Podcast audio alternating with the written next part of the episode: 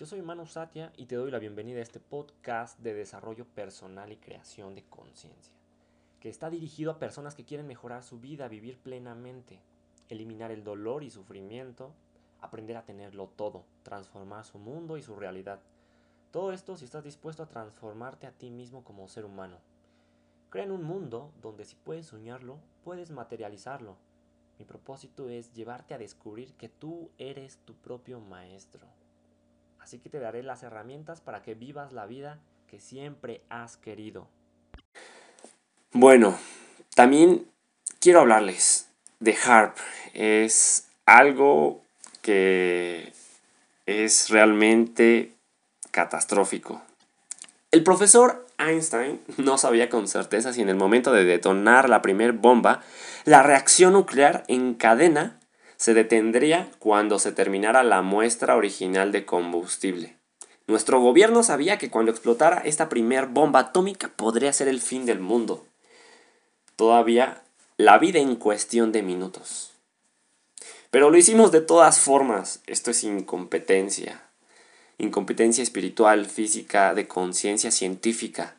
Estamos enfrentando otro momento en la historia donde nuestro gobierno ha decidido poner en riesgo nuestras vidas, o bueno, al menos lo hizo hace unas décadas, cuando activó HARP en la primavera de 1997. Este HARP, del que, este experimento del que les hablaba, el cual sus siglas significan High Frequency Active Aurora Research Project. Es un proyecto de alta frecuencia en el donde a través de bombardeos buscaban controlar el clima. Pero bueno, todavía no saben cuáles, no se saben cuáles serán los efectos de largo alcance con certeza, así como durante la Segunda Guerra Mundial con el proyecto Manhattan. Hay un proyecto Manhattan que también fue un proyecto clandestino, el cual trajo problemas impresionantes y sus Resultados son lo que se conocen como los triángulos de las Bermudas. Se cree que es uno, pero en realidad son alteraciones en el campo electromagnético del planeta que ocurren en algunos puntos en específico en todo el mundo, no nada más en el famoso triángulo de las Bermudas. Pero bueno, necesitan saberlo. Este proyecto del que les hablo, HARP, es un arma masivamente más poderosa que la bomba atómica. Ellos intentaban irradiar más de 1.7 gigawatts, o sea, billones de watts de poder radiado hacia la ionosfera y hacer hervir de hecho la atmósfera superior, con el fin de crear un espejo y o una antena artificial para transmitir enormes cantidades de poder hacia cualquier área específica de la Tierra. Imagínense una película de ciencia ficción donde literal un montón de energía, nada más que no es visualmente visible, es, son frecuencias que están por debajo del espectro visual, sin embargo pueden crear alteraciones y aspectos que de verdad hierven eh, el ecosistema. Y bueno, esta energía eh, sería usada para manipular el clima mundial, dañar o destruir ecosistemas, dejar fuera de combate nuestra comunicación electrónica y cambiar nuestro humor y estados mentales y emocionales, sin mencionar que podría usarse para destruir o manipular la nueva red crística alrededor del mundo, entre eh, paréntesis, más tarde les hablaré acerca de la red crística y cómo es lo que nos conecta con todas las personas de todo el mundo como especie, como seres humanos. Pero bueno, cerrando el paréntesis, regresamos y les digo, hay un libro que habla de esto, del proyecto HARP, y se llama Los ángeles no juegan este HARP. Lean Angels Don't Play This HARP. Escrito por Gene Manning y el doctor Nick Bejic. Aprenderán más ahí si lo leen, si lo buscan, si lo googlean en internet, si les interesa más acerca de este experimento que sucedió. Eh, bueno, que han estado investigando en las pasadas décadas. Pero bueno, en 1995 y 1996 el gobierno secreto explotó seis bombas atómicas en un área cerca de la isla Moria, parte de las islas tahitianas francesas. Francia junto con otros varios países colocaron bombas dentro de un lugar sagrado físico del cuerpo de la madre tierra. Si le hubieran hecho esto a tu madre, lo hubieras llamado una violación impetuosa. Estas eran bombas de neutrones que no destruyen estructuras, sino solamente, entre comillas, destruyen toda la vida en la región. Si la Tierra fuera una mujer, el área en donde colocaron deliberadamente la bomba sería su perineo. Yendo en línea recta a través de la Tierra, desde allí estaría el chakra de la corona de la Tierra, que resulta ser la, la región de la gran pirámide de Egipto, de la cual les hablaba, allá en los salones de Amentis. Este se convirtió en el foco de atención ya que, el ya que el gobierno secreto cerró toda la gran pirámide sin permitir que nadie se acercara durante tres días para poder analizar los resultados en la conciencia del planeta. Estaban intentando destruir un campo específico de energía que ha crecido para abarcar la Tierra. ¿Por qué lo hacían? no lo sé. No sé qué estaban pensando. Pero bueno, podrían llamarlo uno de los bancos de memoria de la Tierra. Ustedes y yo lo llamamos conciencia crística. Ellos, el gobierno secreto, que también somos ustedes y yo, estaban temerosos de esta nueva conciencia. Y bueno, ¿por qué digo que también somos ustedes y yo? Porque todos estamos interconectados. Y debido, recuerden que cuando existe un karma de otra persona, es porque nosotros también contribuimos a que esa persona lo tenga. Recuerden, tan solo en su familia, si tú tienes algo que aprender y lo resuelves, inmediatamente sanas algo en todos los miembros de tu familia. Si tienes algo que trabajar con el dinero, con el amor, con la autoestima, con la sociabilización, con el odio, en cuanto tú lo sanas, también permites que tu familia pues lo libere. Pero ¿qué crees? No solamente ocurre a nivel familiar, sino también a nivel sociedad. O sea, si tu sociedad si la sociedad de tu estado lo aprende, de tu comunidad, de tu país, también se libera y permite que los gobiernos de otros países también mejoren y crezcan en conciencia. Por eso lo pongo entre paréntesis, los gobiernos secretos también somos ustedes, somos yo. Recuerden que la única forma de transformar y mejorar la realidad es transformándonos a nosotros mismos. Es como un efecto dominó del cual no tienen ni idea, cuando ustedes se esfuerzan en crecer como personas, cuál es el efecto mariposa que puede ocurrir del otro lado del mundo.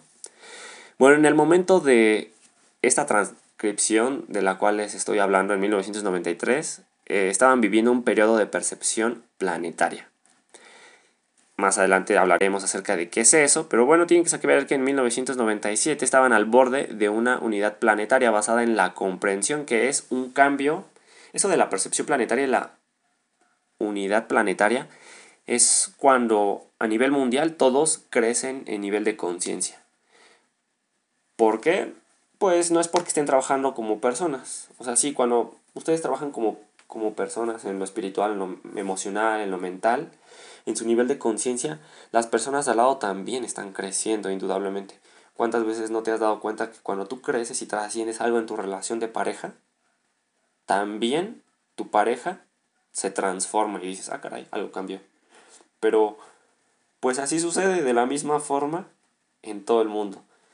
Grandes cantidades de personas estaban trabajando en su conciencia en 1997 y de ahí, desde luego, para lograr un gran cambio en el 2012.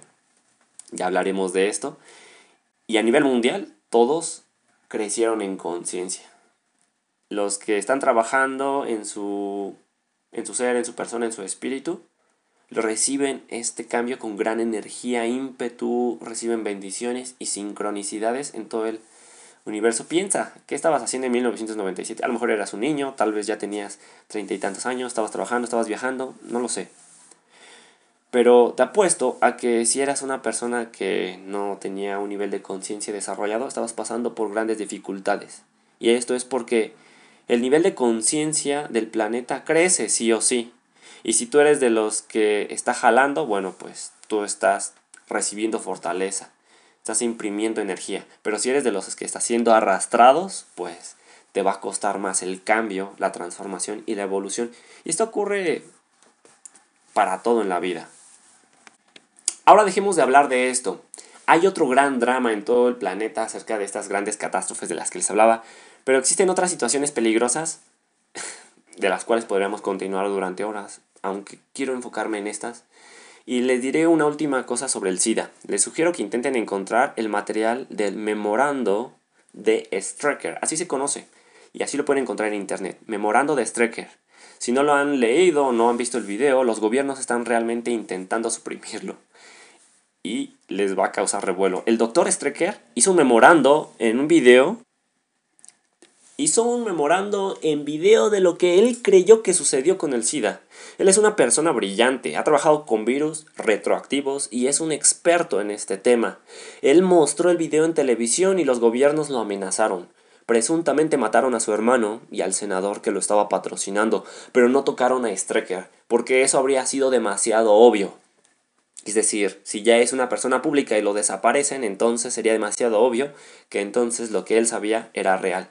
Supongo que el doctor Strecker pues, ha distribuido ya de diversas formas sus videos. Lo sacó al mundo, aunque ya no se escuche sobre esto. El doctor Strecker muestra un filme como las Naciones Unidas estaban intentando resolver un problema ambiental. Sabían que el mayor problema ambiental en todo el mundo era la población humana y que al paso que iba el mundo doblaría su población para el 2010 o el 2012. Pero debido a lo que hicieron los chinos, permitiendo un hijo por pareja y otros extenuantes trabajos alrededor del mundo, lo redujeron. Pero creen que todavía va a suceder. Se estimaba que en algún punto alrededor del 2014 la población del mundo se habría duplicado y si eso sucedía, los modelos computacionales habían demostrado que toda la vida en la Tierra moriría o desearía haber estado muerta. De acuerdo con las Naciones Unidas, porque escasamente podemos sostenerlo con casi 6 billones de personas. Hoy somos más. ¿Podrían imaginarse cómo sería con 11 o 12 billones de personas? En el mundo simplemente no hay forma cuando menos en el sistema actual. Entonces, si ustedes estuvieran en las Naciones Unidas y supieran que este desastre potencial iba a suceder y tuvieran que tomar una decisión, ¿qué harían? No estoy juzgando a las personas que hicieron esto, solamente pónganse en su posición de gran poder. Ven que la Tierra está llegando a una pared sólida, que será totalmente destruida, si no se cambia algo. Así que tomaron una decisión y el doctor Strecker mostró el memorando justo en televisión. Las Naciones Unidas decidieron que en lugar de llegar al tope de 11 billones de personas, iban a crear un virus o una enfermedad que mataría específicamente a tres cuartos de las personas en la Tierra. En otras palabras, en lugar de aumentar nuestro número a 11 billones, querían reducir la población actual en tres cuartos. Él mostró el documento real de las Naciones Unidas que planeaba eliminar a tres cuartas partes de la población del mundo, imagínense. Quiero hacer un paréntesis, pero ¿no nos suena algo parecido el día de hoy? Bueno, ya sacarán ustedes sus propias conclusiones y pues no abusaré para yo meter de mi cuchara en estos momentos.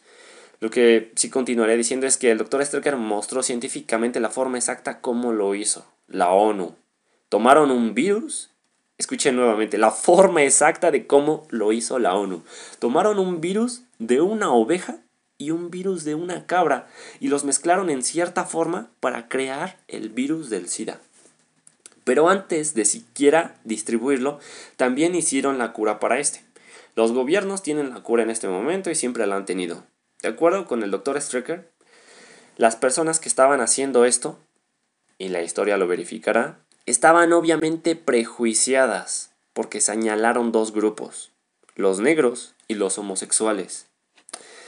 Aunque más adelante veremos que esto nunca fue así, solamente fueron ideas que inyectaron, porque claramente el SIDA no, era no solamente les infectó o solamente se propagó dentro de negros y homosexuales. En Haití había una epidemia de hepatitis B, esparciéndose a través de la comunidad homosexual y todos necesitaban ser inyectados con la vacuna de hepatitis B. Entonces los agentes de la ONU tomaron el virus del SIDA, lo pusieron en la vacuna de la hepatitis B y se lo inyectaron a todos. Así es como se inició el virus. De acuerdo con el doctor Strecker, la otra evidencia de que esto es verdad es que a través del resto del mundo el virus no se le dio exclusivamente a los homosexuales. En África, en donde cuando menos 75 millones de personas tienen SIDA, el rango de infección de hombres y mujeres es exactamente 50-50. Desde el principio hasta ahora. Solo en Haití y eventualmente en los Estados Unidos se esparció casi exclusivamente a través de la población homosexual. Si observan las cifras en este país, las mujeres están contagiándose de SIDA más rápido que nadie más. Pronto la naturaleza lo equilibrará y verán exactamente la misma cosa que ven en todas partes alrededor del mundo, que es un número igual de hombres y mujeres que tienen SIDA. Esta no es una enfermedad homosexual en lo absoluto, no tiene nada que ver con esto, ni tampoco con negros, tiene que ver con el prejuicio de las personas que lo crearon. De acuerdo con el doctor Strecker, la Organización Mundial de la Salud, que ha contribuido decisivamente en la creación de esta enfermedad, también ha estado preocupada por otras enfermedades. Y también lo están doctores de casi todas partes del mundo. Por ejemplo, tenemos el cáncer. Los doctores han estado preocupados de que algún día el cáncer se volverá contagioso. No por la contaminación o los alimentos, cosas como esas, sino que se volverá aeróbico transportado por el agua, como la gripe. Con solo caminar al lado de alguien con cáncer, lo obtendrías. Pero el número de diferentes tipos de virus del cáncer es tan pequeño que las probabilidades de que esto suceda alguna vez son muy remotas. Todavía podría suceder, pero es improbable. Mm, para nada. Pero para el SIDA existen 9000 a la cuarta potencia de diferentes virus de SIDA. Estoy viendo un número extremadamente grande, son 6561 más 16 ceros tipos totalmente diferentes de virus del SIDA. Ese número es enorme y cada vez que alguien se contagia de SIDA se crea un virus totalmente nuevo, uno que nunca ha sido visto antes. Esto significa que es inevitable matemáticamente hablando, que es solamente cuestión de tiempo para que el SIDA se esparza rápidamente, tal como una gripe a través del mundo. Bueno, o eso se creía, porque los resultados han sido diferentes después del 2000 para acá. Ya más adelante les estaré hablando. Existe una historia de que la Organización Mundial de la Salud cree o creyó que esta rápida difusión del SIDA se pudo haber comenzado. Y alrededor de 1990 y 1991, en OMS revisó a una tribu africana de 1.400 miembros, incluyendo a todos, desde bebés pequeños hasta personas mayores, quienes obviamente tienen todo tipo de prácticas sexuales diferentes, como saben. Los bebés no tienen este tipo de prácticas. Entonces, desde luego que no se transmite vía sexual. Y sin embargo, todos los miembros tuvieron, sin excepción, SIDA. Fue entonces como la OMS anunció secretamente que el virus probablemente ahora era aeróbico, o eso creían, o que se transmitía por agua, o de alguna forma, no lo sé. Podría esparcirse eventualmente como un reguero de pólvora, como una gripe común. Puede que hubiera un retraso de pocos años como en cualquier otra nueva enfermedad, pero si esto llegase a suceder, ¿sabrían que están a salvo? Claro que no. Necesitan conocer la verdad. Son más de lo que creen. Pero bueno, eso cambió.